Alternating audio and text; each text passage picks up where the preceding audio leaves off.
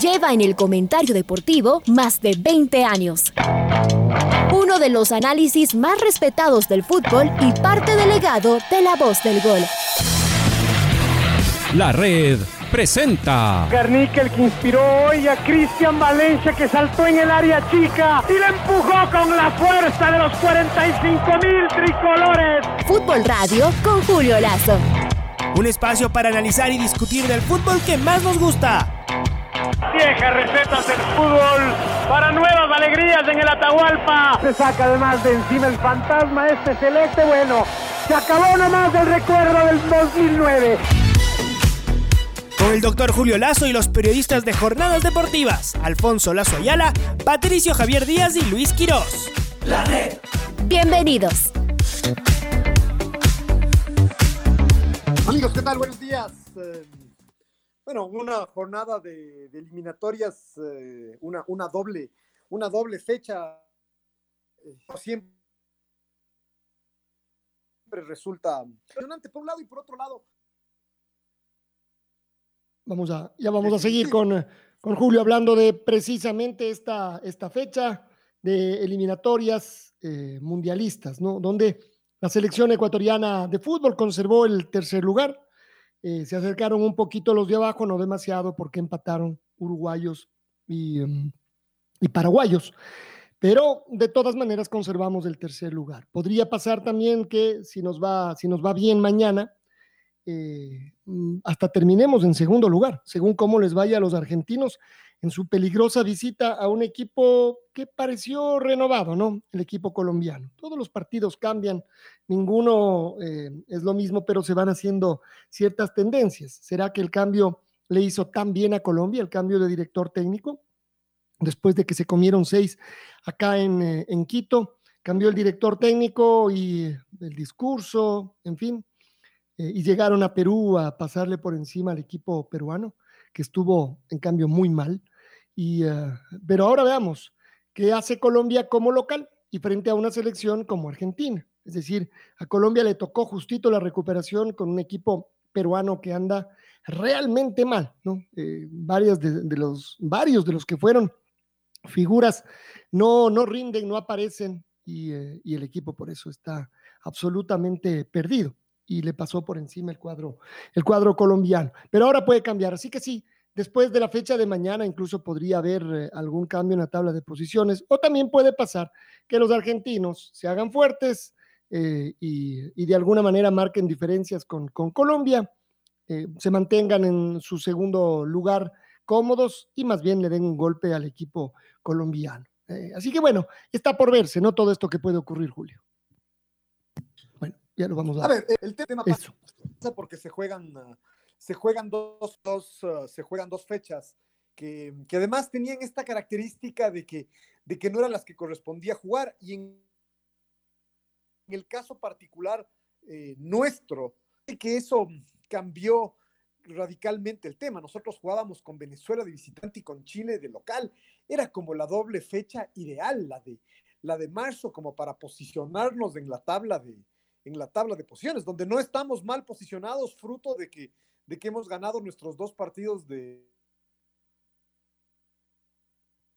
de, local y un de, pero claro, otra cosa era ir a jugar con ah, otra cosa ir, ir, a jugar con, ah, con, Brasil, ¿no? Y, eso, y eso se, se, vio en, eh, incluso en el, en el discurso del, em, en el, discurso del, entrenador, en el discurso de, Gustavo Alfaro. Creo que se vio demasiadas vueltas al, respecto de, este tema de, jugar de, de jugar igual, igual.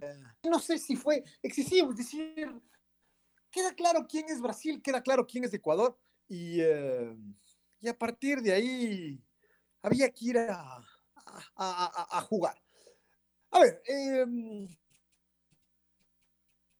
creo que, es eh, importante hablar del partido, ¿no? Nos quedamos de, despojo por lo que pasó con, con Alexander, eh, Alexander Domínguez, por el penal repetido, que es algo que en realidad más allá de la aplicación del, reglamento discutible. Es el tipo de, infracción que, no se suele, que no se suele cobrar en el, en el, fútbol. Eh, además es tan, tan imperceptible. Eh, y entonces, eh, la verdad es que nos quedamos con esta en un momento donde de todas formas seguramente no iba a cambiar, era más del hecho en Alexander, no le tapa a Alexander Domínguez en general, es decir, no, no es parte de su no es parte de, sus características del ser un, eh, un Es así. Eh, mucho había de eso.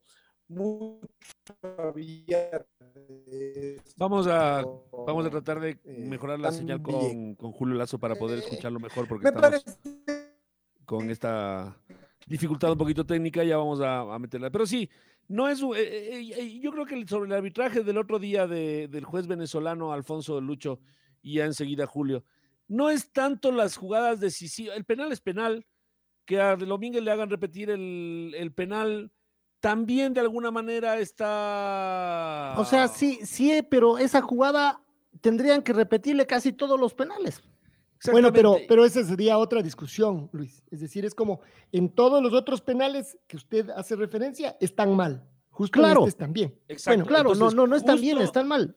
Usted ve la mayoría de arqueros se salen.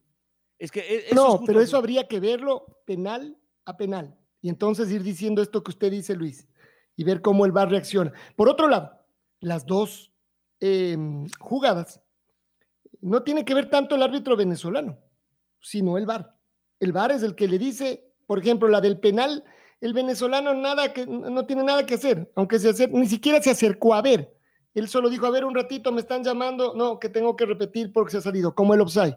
Ni siquiera admite interpretación. Digamos que el penal podría admitir interpretación, pero ya sabemos que cuando le dicen, ven a ver, aquí hay falta, pero tú mismo velo, entonces uno dice, ni siquiera es del árbitro venezolano. Él no había pitado penal, él había dejado seguir después de la atajada, es del VAR el que le hace cambiar. Entonces, si nuestros fuegos le apuntan a un arbitraje que no fue, no fue espectacular, cometió un par de errores de tarjetas, digamos, que pudo habernos favorecido, pero nada más. Pero después estuvo bien, no nos metió en el área, no nos persiguió, no nos atormentó con tarjetas. Pero esas, esas faltas. Esa cartulina amarilla a Fred me parece que se le pasó y la de Paquetá y, que después de cambio a, los nuestros sí. O sea, son detalles. Pero ¿cuántos a los nuestros, Pato? Es decir, por eso digo, es decir, y a ellos también les sacó, les sacó tarjetas. Entonces, o sea, la misma en el Valencia dice. La que le sacaba, le tenía que en el Valencia se resbaló. Sí, de acuerdo, hubo una, esa tarjeta, estoy de acuerdo con usted. Pero,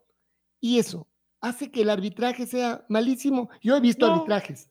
Malísimo no un uruguayo, un paraguayo, un colombiano, que no nos tiene que sacar tarjetas y nos mete en el área solo cobrando tiros libres y malísimo no, Alfonso, pero es, termina siendo un poco fastidioso. O sea, ver que en situaciones similares hay criterios distintos. Eso no, porque sí es cierto, después del trámite no influyó. Y lo que sí es cierto es que los muchachos del bar estaban súper atentos, y qué bueno, porque poquitas horas ah, antes ya lo suspendieron a dos colombianos, ¿no? Por pitar mal un. O por, bueno, tal vez sirvió, pues, Pato. tal vez sirvió. Que se equivocaron, les eh, llamaron la atención y todos atentos. Todos atentos y ojalá todos atentos para todos. O sea, sí pero eso ya es algo que solo podemos elucubrar. Claro, exacto. Solo y victimizarnos. Todos atentos para todos. No, esa es la única. Eh, ¿Qué le diré? La, la única mm, esperanza que tengamos, ¿no? Y yo creo, y le vuelvo a decir, que con el VAR nos ha ido bien. Incluso nos han anulado un gol, incluso con Colombia, pero nos ha ido bien. La posición, el, gol que hace, que hace Ángel Mena contra Colombia, eh, tal vez el juez de línea hubiera levantado la bandera, era apretadísimo. El VAR nos ayudó, gol, gol, ya. Por, por, por centímetros, 3 centímetros, 5 centímetros, 15 centímetros. Entonces, yo creo, pese a los errores que también hay, esto más bien ratifica. La presencia del VAR en general, a nosotros nos hacían flecos antes, pero flecos. Por ejemplo, usted se acuerda, y antes, no hace mucho tiempo, esa de Cristian Benítez en el centenario de Montevideo, cuando el arquero uruguayo con la mano de arriba, con la que estaba medio tapado, lo agarró y lo derribó. Eso seguramente con VAR era tan evidente que se pitaba penal. Entonces nos, nos realmente nos han perjudicado. Si el penal este hubiera sido el de la victoria en el último minuto, a lo mejor incluso esto que decimos lo decíamos con rabia, pero no. Nos tenían dominados, quisimos salir a jugar eh, y nos fue peor porque cuando quisimos salir a jugar y como eh, he escuchado que, pedimos acá, pero es que no, no pateamos al arco, es decir, no nos acercamos. Bueno, cuando nos quisimos acercar, nos pudieron haber hecho tres al menos, al menos, ¿no? Entonces, es Brasil, ¿no? Y, sabemos las dificultades que tiene. Entonces, por eso digo, no sé si lo del árbitro realmente es, es un tema a, a muerte, ni si va a decidir las eliminatorias, me parece que no. El otro día le favorecieron a Paraguay en contra de Uruguay. ¿Cuál es el chico ahí? ¿Cuál es el grande ahí? Y fue un error grosero del central y del, pero sobre todo digo yo, de la gente del VAR, ¿no? Eh, un error grosero eh, de interpretación, pero sin embargo, de interpretación, porque este no era trazar la línea y decir que estaba adelantado, sino si la posición del jugador eh, uruguayo no le dejaba ver al arquero, por decir algo. Y uno viendo rápido hasta pudo haberse quedado con esa sensación. Claro, después de ver el VAR ya no. Eh, pero no mucho más. Y eso puede pasar también. No es que es 100% eh, fiable, pero como hemos leído las estadísticas, por ejemplo, de España, peguen el palo, el 97, el 96%, y yo creo que es así. En otras cosas, como las tarjetas amarillas en medio campo, no se va a meter el VAR. Se metió en esta que podía parecer que era para expulsión del jugador uruguayo y yo creo que ahí incluso resuelve bien el árbitro y el VAR, porque aunque sí le llega a tocar, pero se ve que quiere quitar el pie, es que toque quiere quitar. No se ve como esas otras donde el, jugador pone una plancha y la deja levantada. Eh, entonces, vuelvo a decirles, eh, ¿ustedes creen que aquí puede haber algún tipo de persecución? No persecución, pero sí es a veces coincidencia que cuando se juega con una selección fuerte, las menos fuertes podemos ir Venezuela, Bolivia, Ecuador. No hay árbitros, 10 eh, puntos podríamos ir, o árbitros que estén arriba en el top, sino que nos ponen venezolanos, nos ponen bolivianos. Y ahí viene un arbitraje, ahí viene un arbitraje inteligente, claro, no los ponen a los mejores. no tanto, Luis. Este, este, árbitro venezolano a mí no me gusta a mí tampoco me gusta, Pato. Es que le he visto, eh, siempre nos ha dejado una sensación eh, insatisfactoria. en general los árbitros venezolanos, pero ¿sabe qué me pregunto yo, Pato? ¿Qué dirán de los árbitros ecuatorianos en otros lados. Entonces, ¿es por ah, favoritismo o son los niveles de los árbitros? No, no pusieron una terna ecuatoriana para eliminar. ¿Se da cuenta? Y nosotros nos quejamos del arbitraje, ¿qué tal? No, no, no. Lo que pasa es que también yo, yo sí comprendería que con algún, en algunos casos, cuando digan chuzo, nos tocó un árbitro ecuatoriano, porque ahorita no tenemos un árbitro que esté. Eh, lo que llegó a ser Byron Moreno. Y creo que a partir de ahí no, no, pero sí tuvimos varios árbitros metidos. El mismo Rodi Zambrano también le fue bien en Sudamérica. Acuérdese en, Chile cómo lo sacaron. No, no, Pato, es que usted no puede traer solo los ejemplos malos porque a los, al colombiano, a, Roldán, también tiene uno que otro partido que le ha ido mal, pero en general le ha ido bien. No nos podemos quedar con, ese, eh, con esa excepción que confirma la regla. Si usted me dice todas las semanas pitaba mal, ya nada. Pero si una cada cinco partidos, cada diez partidos, le va mal, bueno, eso es parte de los errores que cometen los arqueros, por decir algo. O sea, no sé si, la verdad, no sabría decir cuál sería la percepción que tienen afuera. Seguramente nos quedamos más con la percepción que tenemos adentro nosotros y, y sí, probablemente nos quedemos con esos, esas veces en donde Roddy Zambrano fue muy criticado. Pero cuando Roddy Zambrano fue criticado, fue muy criticado. No, eh, no como ahorita de Almeida, de, de, de, del Alexis Herrera que estamos hablando. Bueno, pero, más o menos. Pato, ahí, ahí el, eh, en el caso de Roddy Zambrano, también fue muy criticado porque pitó un Brasil-Argentina y, eh, y, a quien perjudicó supuestamente es a la Argentina. Entonces, los medios argentinos son una caja de, resonancia. Es decir, acá es como cuando lo, perjudican a, Barcelona, que hace muchísima más bulla que cuando lo perjudican al, al, Olmedo, al Olmedo de Riobamba. Es decir, eh, acá nos enojamos porque un periodista argentino dijo que Ecuador es un equipo chico. Y... Eh, y, claro, Gustavo Alfaro dio una respuesta inteligente, diciendo, en el caso de selecciones no hay equipos chicos, pero en la práctica sabemos que, que, sí termina siendo así, es decir, incluso el peso específico de las elecciones no ni siquiera está relacionado directamente con, con el poderío con el poderío económico, sino también con el con, con la historia. Queda claro que el arbitraje que el arbitraje fue fue muy malo. Y, que, que no necesariamente a nuestro favor. Además, nos quedamos con esta percepción de que en caso de duda eh, siempre era en contra, eh, en, contra nuestro. Entonces, eh, eso, eso es así. Me da, me da la sensación que como hemos, como hemos hablado tantas, tantas veces, el, el VAR es imperfecto y además es más imperfecto en, en Sudamérica todavía, evidentemente por, estos temas. Em, de todas formas, e, el margen de error se ha achicado. Sigue habiendo margen de error, queda, queda claro. Sigue habiendo un espacio donde los árbitros son los que, los que deciden y toman, ah, y toman las decisiones y donde da esta sensación, como siempre, de que, de que pesan, ah, de que pesan mucho las, ah, las camisetas.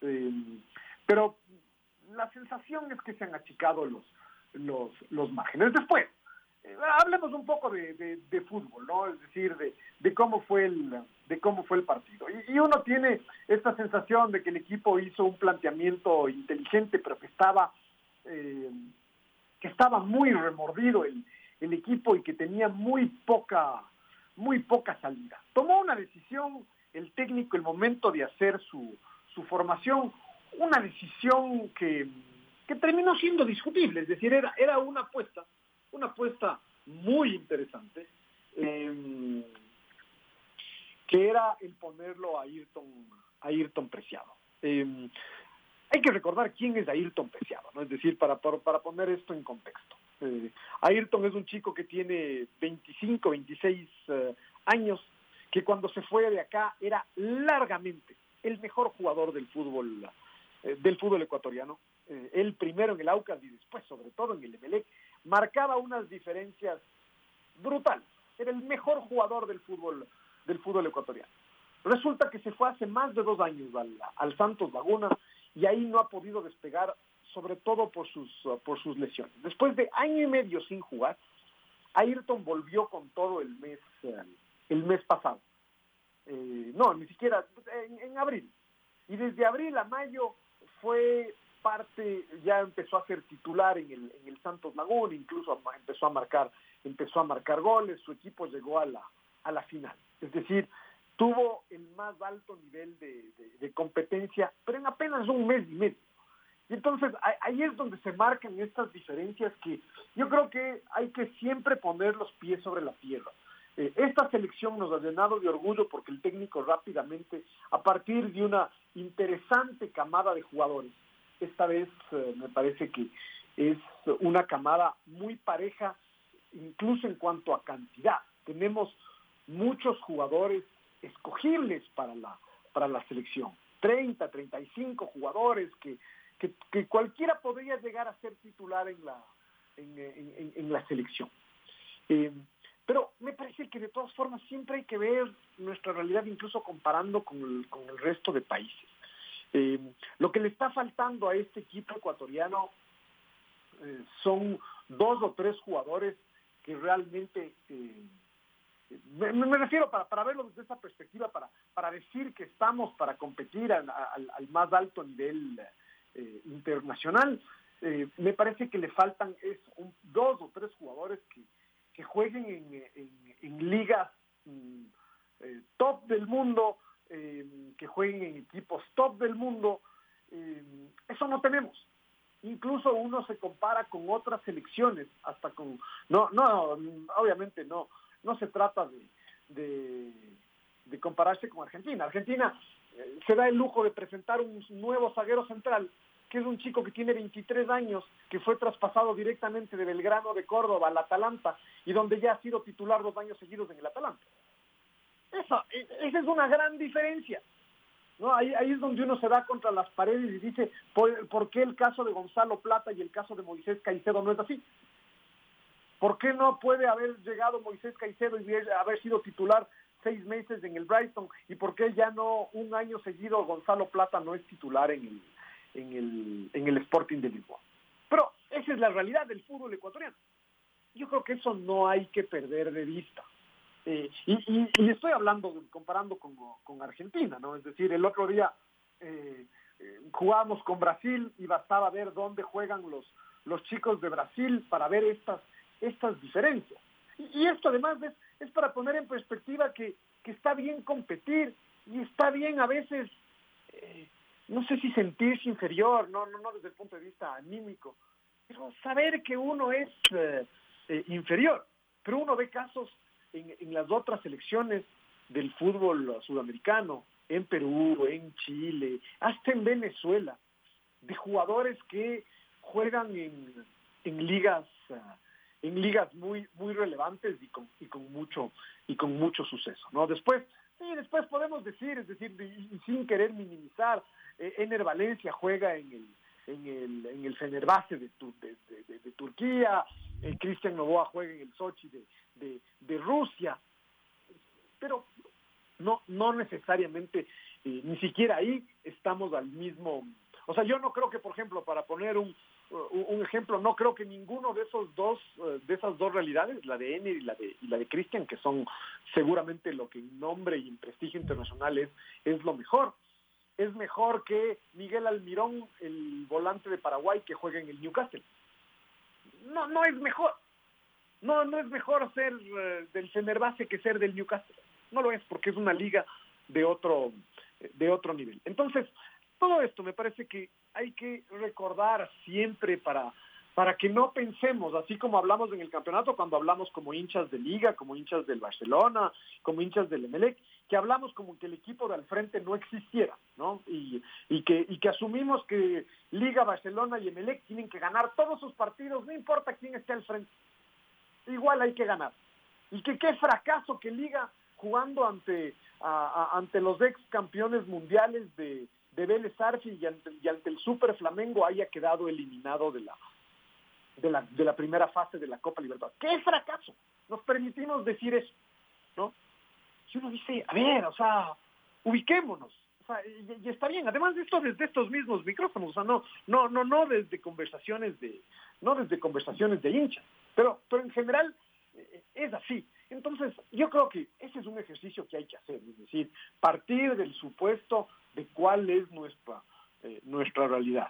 Ahora bien, nosotros desde que empezó, desde que empezaron las, las eliminatorias del todos contra todos, eh, siempre hemos tenido este elemento de conformar un equipo, de, de hacernos fuertes de, de, local, en algunos procesos más que en otros, pero, pero siempre fue esa nuestra, nuestra fortaleza, que de alguna forma estas deficiencias individuales, deficiencias o debilidades o, inequidades con relación a otros países, nosotros las compensábamos con el equipo que estamos, que estamos armando. Y eso está, y eso está muy bien. Eh, es decir, está, está muy bien eh, armar nuestro, nuestro equipo. Pero, pero evidentemente, eh, todo este preámbulo para, para decir que nosotros tenemos que poner a un chico que ha pasado un año y medio sin, sin jugar, para que sea nuestra carta ofensiva por, por izquierda.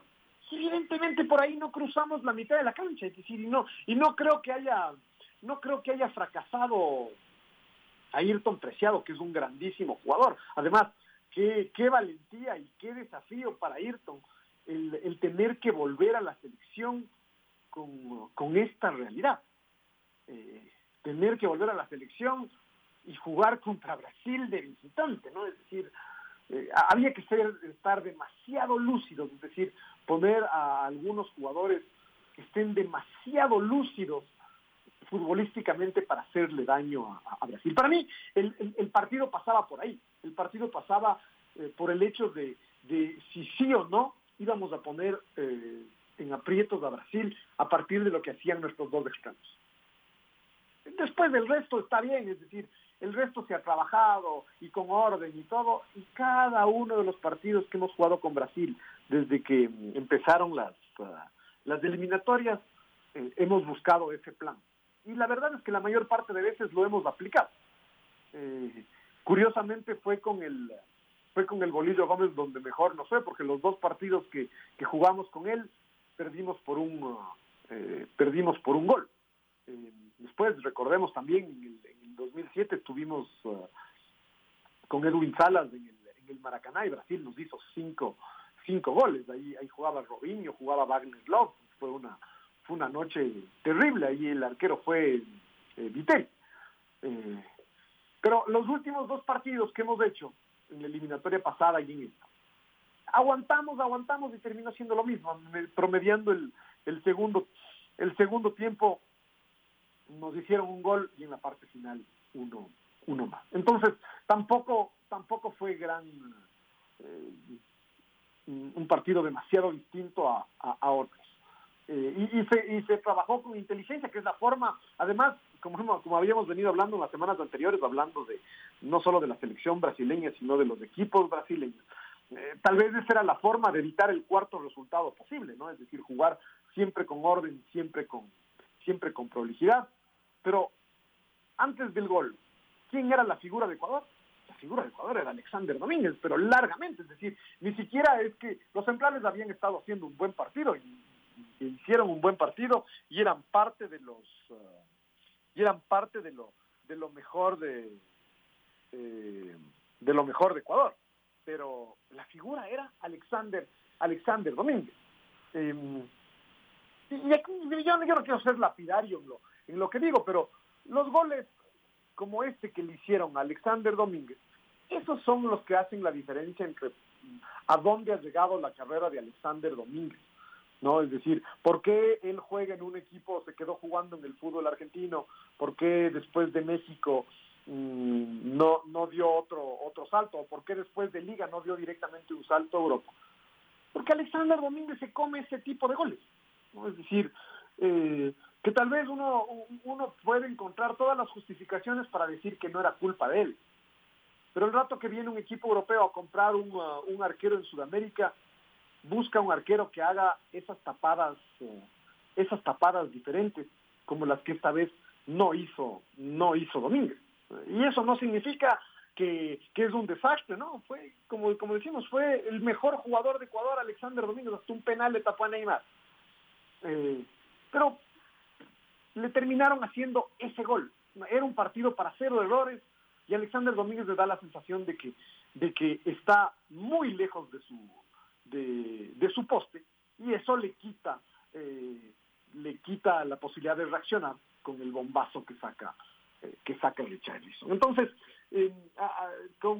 resumiendo un poco, me parece que ofensivamente fuimos muy pobres, eh, y así, si es que uno no se defiende teniendo la pelota, es, es muy difícil. Es decir, uno, uno puede apelar a un a un 0 a 0 si tiene la posibilidad de hacer un partido perfecto y si es que no lo hace desde el punto de vista defensivo, lo pierde. No, no, no hay donde, no hay donde, no hay donde irse. Ahora bien, eh, eso no significa que, que, que, desastre la selección, ni, mucho menos, y, eh, y, nadie piensa que ir a ganar en que ganando en el, en el, en el Maracaná o no sacando puntos en el, en, el, en el Maracaná o en el Beira Río, en, Brasil, es que uno va a quedar eliminado del, mundial. No, no, acá esto es esto es compitiendo y, eso ya se ya se sabe. Lo, lo, dice Gustavo Alfaro muy seguido, acordándose de las eliminatorias pasadas. Es como que él seguía mucho la eliminatoria pasada. Eh, y esta evolución que tuvo la, tabla de posiciones. Eh, y eso empata además con el partido de mañana. Porque el rival nuestro es justamente este rival que, eh, en la eliminatoria pasada nos primero nos vino y nos ganó nos ganó acá pero sobre todo que vino de abajo y, remontó una situación extrema para, para lograr clasificarse al, Mundial. Nosotros, en cambio, nos pasó exactamente lo, lo, lo contrario, ¿no? Nosotros empezamos como nunca y después no sumamos, nos daba la sensación de que ni siquiera teníamos que sumar tantos, eh, tantos puntos y, eh, y, no los pudimos eh, no los pudimos sumar. Entonces, el técnico yo creo que el mensaje que ha dado es sumamente fuerte sobre la relevancia del partido de mañana. La situación, la, mm, las circunstancias son muy distintas, ¿no? Los peruanos en el mundial en el mundial pasado los peruanos venían eh, con uh, en racha y jugándose el todo por el todo y sumando de a tres y, queriendo clasificar. Nosotros todavía teníamos nuestras chances, además peleábamos mano a mano en ese momento y vinieron y nos, y nos ganaron. Pero Julio, hay que decir que nosotros en cambio veníamos de golpe tras golpe, es decir, todavía por puntos estábamos ahí, pero en fútbol habíamos dejado de estar, es decir, veníamos, así como al principio ganamos, ganamos y ganamos, después perdíamos, perdíamos y perdíamos. Entonces nos agarraron muy mal parados, que no es el caso en este momento. Sí, no, no, seguro, seguro, seguro que es distinto, pero, pero por eso mismo el partido es, es tan relevante y por eso mismo los, uh, los mensajes al respecto que manda, que manda Gustavo, Gustavo Alfaro. Es, que está claro, Julio, que este es un partido donde uno tiene mucho más que perder. Que venido repitiendo desde la semana pasada con relación al partido con, Perú, son mensajes que, que, los repite hacia afuera porque ya los viene diciendo hacia adentro y, y es como que los destinatarios eh, principales son sus propios uh, sus propios jugadores, ¿no? Es, es decir, es, es a ellos donde el mensaje va, donde eh, donde les pone mucha, mucha presión. Em, eh, y, queda claro que, el partido para nosotros, eh, el partido a ganar para nosotros es, es el del día, es el del día de mañana. Evidente, evidentemente ya dejando atrás lo que pasó con lo que pasó con Brasil. Y eso, ese es el tema que vamos a seguir hablando. Debe hacer muchos cambios, pocos cambios. Habló de dos jugadores que podrían ir, pero los dos con alguna molestia, los probarán hoy. Bueno, lo conversamos enseguida. La red, atrapados por el fútbol, 102.1. Y la selección, tiene que hacer muchos cambios, pocos cambios, ¿cuáles serían? Se lo guardó Moisés Caicedo, pero dice el técnico que tendría alguna pequeña molestia, en cambio una molestia un poco más grande de Gonzalo Plata debería él estar, no va a estar en el Valencia, está claro que Michael Estrada será el centro delantero, pero ya no podrán jugar los dos, que creo que eso es lo que iba a ocurrir como ocurrió con, ah, con Colombia. ¿Cuántos? Eh, perdón, con, con Uruguay. ¿Con ¿Cuántos y cuáles cambios deberían hacerse? A ver, me, da la sensación de que eh, atrás no va a ser ningún cambio, es decir, eh, el arquero va a ser Alexander Domínguez, el la defensa va a ser la, la, misma, salvo que eh, lo ponga a, Pedro Pablo Perlaza como lo puso contra, contra Colombia, ¿no? Es decir, eh, pensando en que, en que él juega acá en, en, Quito y tal vez tiene más, uh, más explosión. Eh, claro, uno, uno discute el momento de Pedro Pablo Perlaza, incluso su, su falta de, continuidad estas últimas, uh, estas últimas semanas, y uno cree que eso no va a pasar. Me parece que Ángelo Preciado estuvo estuvo muy bien el otro día en, Brasil, ¿no? Es decir, en general bien, después eh, cosas puntuales que se le puede se le puede señalar, pero pero me parece que estuvo que estuvo muy bien eh, eh, que estuvo muy bien Ángelo Preciado y, para mí no debería haber ahí cambios, ¿no? Es decir, el técnico eh, Gustavo Alfaro jugó con uh, cuando recién estaba armando ese equipo. Recordemos eh, cómo fue evolucionando el técnico que empezó jugando con ese chico Ferigra en Buenos Aires.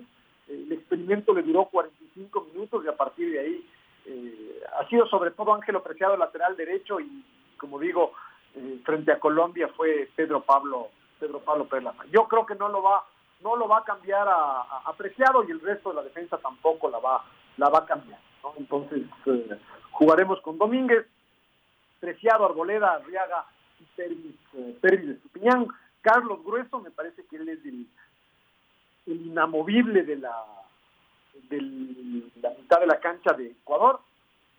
Yo creo que claramente va a regresar Moisés, Moisés Caicedo, ¿no? Es decir, el, el técnico, más allá de eso de la, de, la molestia, me parece que eh, queda evidente el, tema de cuidarlo por la tarjeta amarilla y por la prioridad que tiene este partido. Entonces ahí es donde uno piensa que eh, quien va quien va a jugar es, eh, es Montes eh, Caicedo. De ahí para adelante, ahí me parece que empiezan las que empiezan las dudas, ¿no? Es decir, ahí ahí tiene mm, tiene variantes y además los antecedentes no necesariamente ayudan a, esclarecer quién jugará.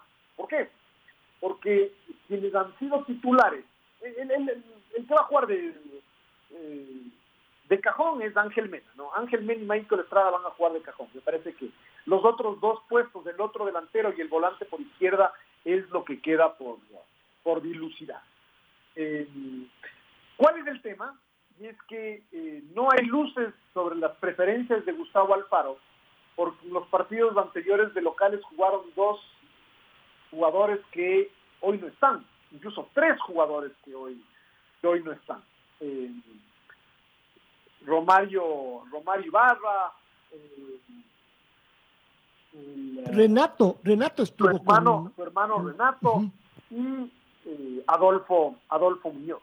Entonces, ahí, ahí es donde uno dice, eh, tal vez era la era el momento para Gonzalo Plata, pero en el caso de él, como, como dice Alfonso, sí da la sensación de que hay un uh, de que hay un problema real, de que, de que tiene un, uh, una, una molestia y, me parece que difícilmente va a ser uh, va a ser titular.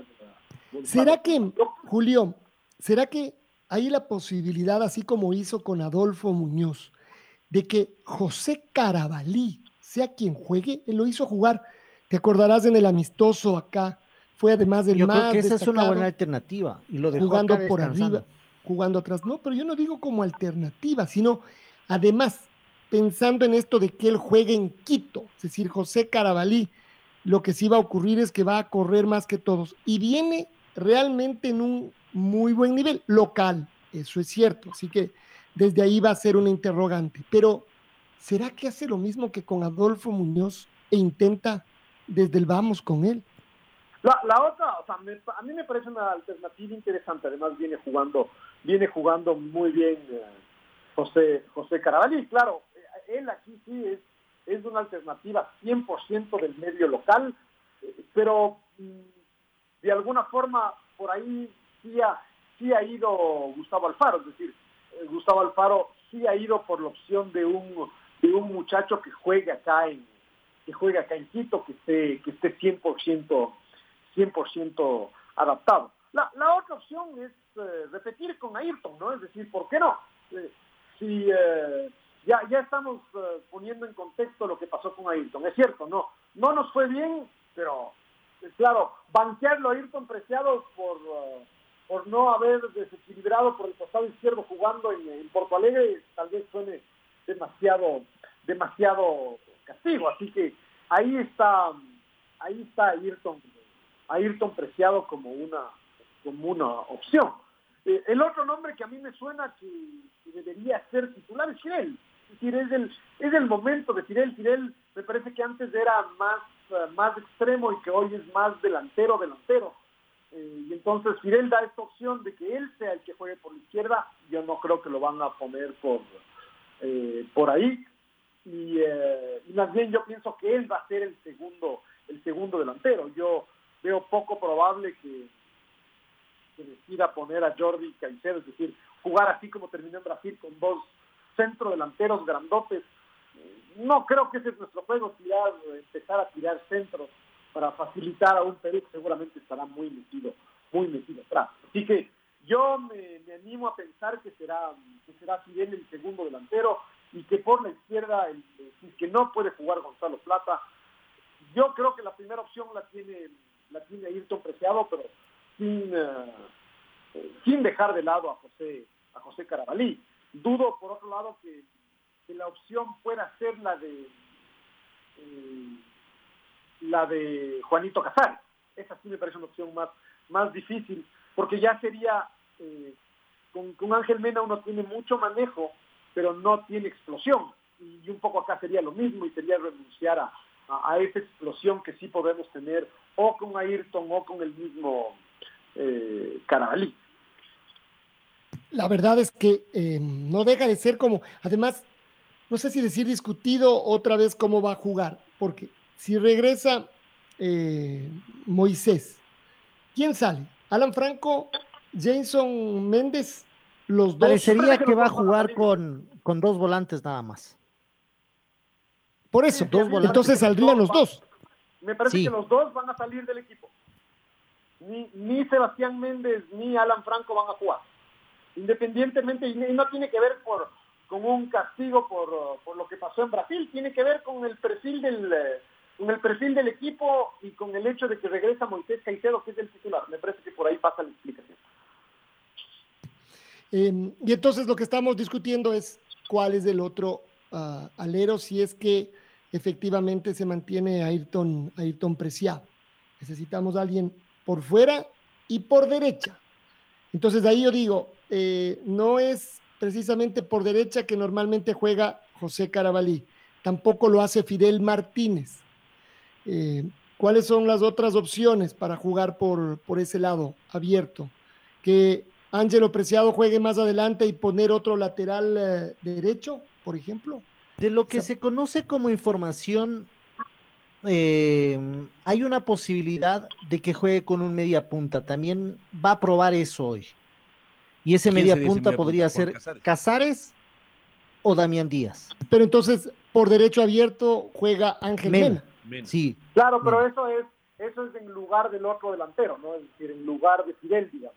Claro, porque la, la idea, dijo ayer el profe Alfaro, era jugar con dos puntas si estaba Egner. Eso era fijo, dijo. Pero como no está Egner, tengo que probar otra alternativa. Lo que pasa es que más alternativas eh, por los lados no hay.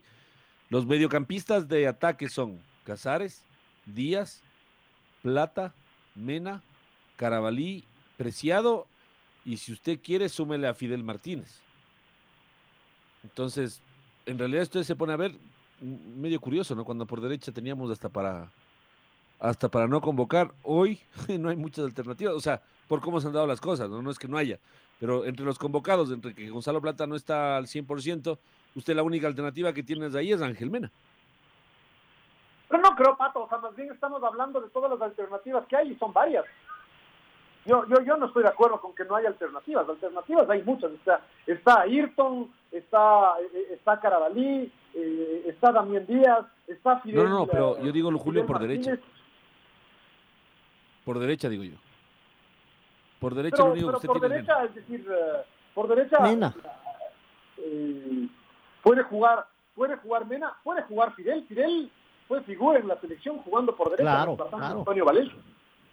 Entonces no, no, no, no me parece que no hay eh, que no hay alternativas. Es decir, Juan Casares también puede jugar por puede jugar. Egner ah, eh, claro, esas son Egner Valencia que está suspendido eh, e-, es una gran baja para Ecuador. Eh, y el otro que podría jugar, bueno, Gonzalo Plata, si se recupera, podría ser otra alternativa por derecha.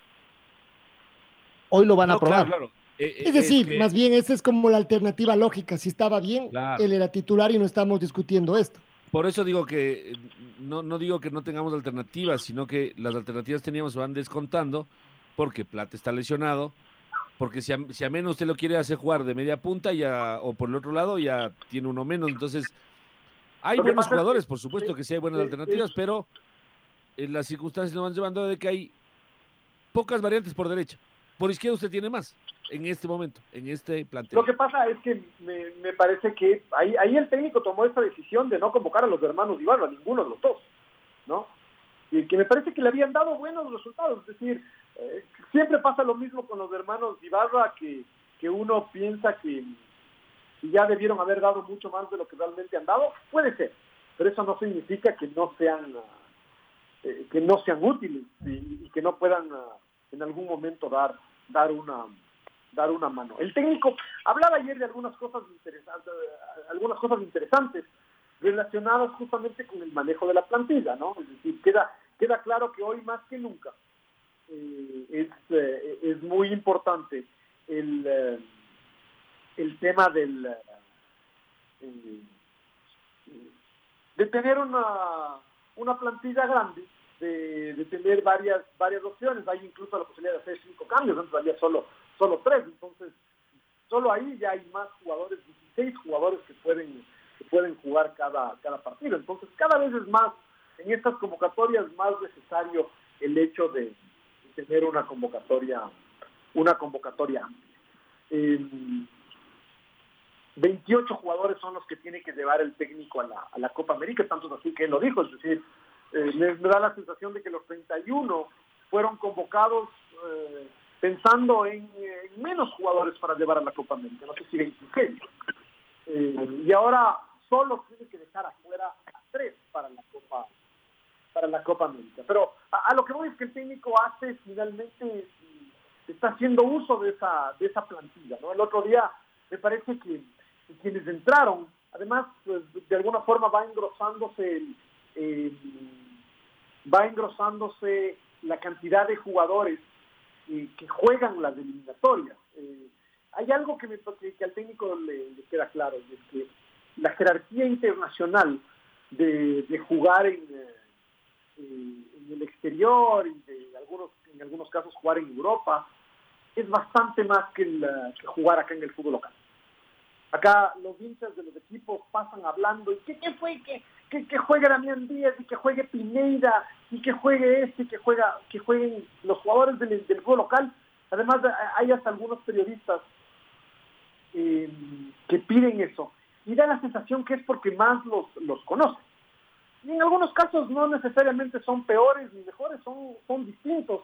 A veces jugar, como decíamos hace un rato, con un jugador que juegue en el medio local como José Carabalí, eh, puede ser una buena, una buena opción.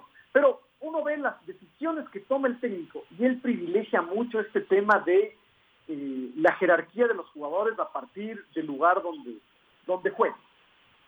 Eh, solo eso explica que un chico como Jordi Caicedo, que ya sabíamos, lo conocemos aquí, es decir, a Jordi los conocemos y los hinchas de la Católica y sobre todo los hinchas del Nacional se daban contra las paredes con Jordi Caicedo, es decir, lo conocemos para bien y para mal. Y él se fue a Bulgaria y ha hecho una muy buena temporada en Bulgaria. Y a partir de los números y de su rendimiento en, en Bulgaria, partiendo de que, de que es de Europa y por más que sea una liga de, Europa del Este, que no es seguramente de las mejores, no es, no es del eh, no es de las cinco primeras, tampoco es de las de las que siguen, pero con eso le bastó al técnico para, para convocarlo y ponerlo por encima de jugadores como como el Tim Angulo, como JJ Cifuentes, o como el mismo Leonardo eh, Leonardo Campaima, o como o como el Cuco o como el Cuco Angulo. Eh, entonces eh, me da la sensación de que el técnico da mucha relevancia a esto, es decir, eso es lo que justifica también el regreso de Fidel Martínez, el regreso de, Juanito Casares a la selección, pero al mismo tiempo en el caso de los dos es su primera convocatoria para partidos de, de eliminatoria. Así que eh, me parece que, el técnico eh, tiene claro eh, que quienes juegan en el extranjero tienen este plus superior de quienes juegan en el fútbol nacional. Esto puede ser, como digo, puede ser discutible. en algún momento ya hemos visto que qué útil es jugar con un par de jugadores que jueguen en el fútbol local. Acá, en una eliminatoria, o durante una eliminatoria, produjo un cambio de camisetas de esos que en algunos eh, que algunos todavía no perdonan, pero que tenía que ver justamente con eso. Y es que Luis Fernando Saritama decidió dejar el Deportivo Quito y irse a Liga, aparte de los problemas que tenía el Quito. Eh, pero porque el técnico Reinaldo Rueda claramente le decía que se quede jugando acá porque lo necesita jugando acá para la, para las eliminatorias. Pero yo creo que Gustavo Alfaro, repito, él privilegia mucho esto de dónde juegan los, uh, dónde juegan los, uh, los chicos, uh, los chicos ecuatorianos, esta jerarquía. Eh, el plantel para la Copa América será un plantel amplio también y ahí tendrá espacio, es decir, él, ya lo ya lo ha dicho. Ayer, ayer se refirió a este tema que termina siendo muy discutible eh, o, muy interesante la decisión que se llega a tomar esto de, de dónde va a estar concentrado el, el equipo. Argentina ya dijo que va a estar concentrado en Buenos Aires y que viajará a cara sede el día anterior al, al partido. Eh, daba algunos detalles logísticos ayer el técnico de la selección eh, relacionado con, con, el aeropuerto al que tendrían que llegar, porque si que, si que tienen que ir directo a, a Cuyabá, eh, evidentemente es un vuelo mucho más corto que ir a Sao Paulo o a Río o a Río de Janeiro. Pero si en Cuyabá resulta que no hay eh, eh, oficina de migraciones, igual hay que ir al río, no sirve, no sirve de nada. Es un poco lo que uno leía entre líneas de ahí, es que si es que pueden ir directo a Cuyabá, eh, de pronto la concentración va a ser aquí en el, Ecuador. Hay otro, hay otro elemento que hay que tomar en cuenta, y es que no son partidos tan seguidos. Son cuatro partidos los que se van a jugar, Ecuador juega tres domingos seguidos y apenas un miércoles. Es decir, la primera semana Ecuador juega el domingo y su siguiente partido es el siguiente domingo. No, no, no es como en todo torneo corto, tres o cuatro días después. No, no. Eh, y eso también hace diferente las, eh, diferente eh, las, cosas. Pero, pero me salí un poco de la, de la, de la eliminatoria porque el técnico también, también se salió de este tema, que no deja de ser relevante, porque tiene que ver con la administración de un, de un plantel que es parte de lo que estamos hablando ahora y cómo, y cómo fácilmente a partir de la suspensión de un jugador ya puede haber esta percepción, como decía, como decía Patricio, de que en determinadas posiciones no hay tantas, uh, tantas opciones. Ecuador juega mañana con Perú, el partido será a las 16 horas enfrentando al conjunto del Rima que eh, viene, viene complicado. Julio, para cerrar el espacio, ¿Cómo llegarán los peruanos? O sea, viendo desde el punto de vista de los peruanos, eh, ¿qué harán? O sea, uno se pone a pensar, vienen acá a matar o morir, pero ese matar o morir será a atacarnos, a esperarnos y hacernos daño en el contragolpe. Además, se juega también con este tema de la altura, que todos sabemos eh, que a, muchas personas les, les genera más, más pánico que a otros. Eh, para mí es una, por ahora. Hay que esperar lo de Paolo Guerrero hoy también, ¿no? Que está lesionado, pero van a probarlo hoy a ver si él arranca o no como titular. Pero aparentemente será la Padula el que ponga. Hablando de los peruanos, es decir, está bien, el, el, momento es muy malo, además los peruanos no tampoco son necesariamente la, la mejor selección, pero esa es una selección que viene jugando el Mundial, ¿no? Es decir, que, y que demostró además la, la misma base de jugadores demostró mucha fortaleza anímica. Hoy por hoy, aquí en las eliminatorias no lo han demostrado, pero, pero además ellos saben que acá en Quito ya ganaron. Entonces, eh, eh, es una selección que puede ser peligrosa. A venir a atacarnos no nos van a venir a atacar, van a venir a, jugar a jugar atrás, a, encerrarse y a esperar su, su, posibilidad. Aquí yo creo que uno de los... Eh, el secreto, el principal secreto de los dos brillantes partidos que hizo la selección frente a Colombia y frente a Uruguay fue haber hecho un gol muy rápido. Eh, eso es, imposible planificar eso, ¿no? Es decir, uno siempre quisiera que eso pase. Además, de esta vez, un gol muy rápido y Ecuador siguió presionando y siguió haciendo más, más gol. Eh, así que por ahí el secreto, el secreto también estará, eh, estará en eso ante un equipo que sabiendo eh, sus debilidades y sus fortalezas, esperará, esperará. Amigos y amigas, esto fue Fútbol Radio con el doctor Julio Lazo. La red presentó Fútbol Radio. Un momento donde el análisis deportivo es protagonista junto a Julio Lazo y los periodistas de la red. Quédate conectado con nosotros en las redes de la red. Síguenos como arroba la red Ecuador y no te pierdas los detalles del deporte minuto a minuto. Escúchanos en vivo en TuneIn y en los 102.1 FM en Quito. ¡Te esperamos!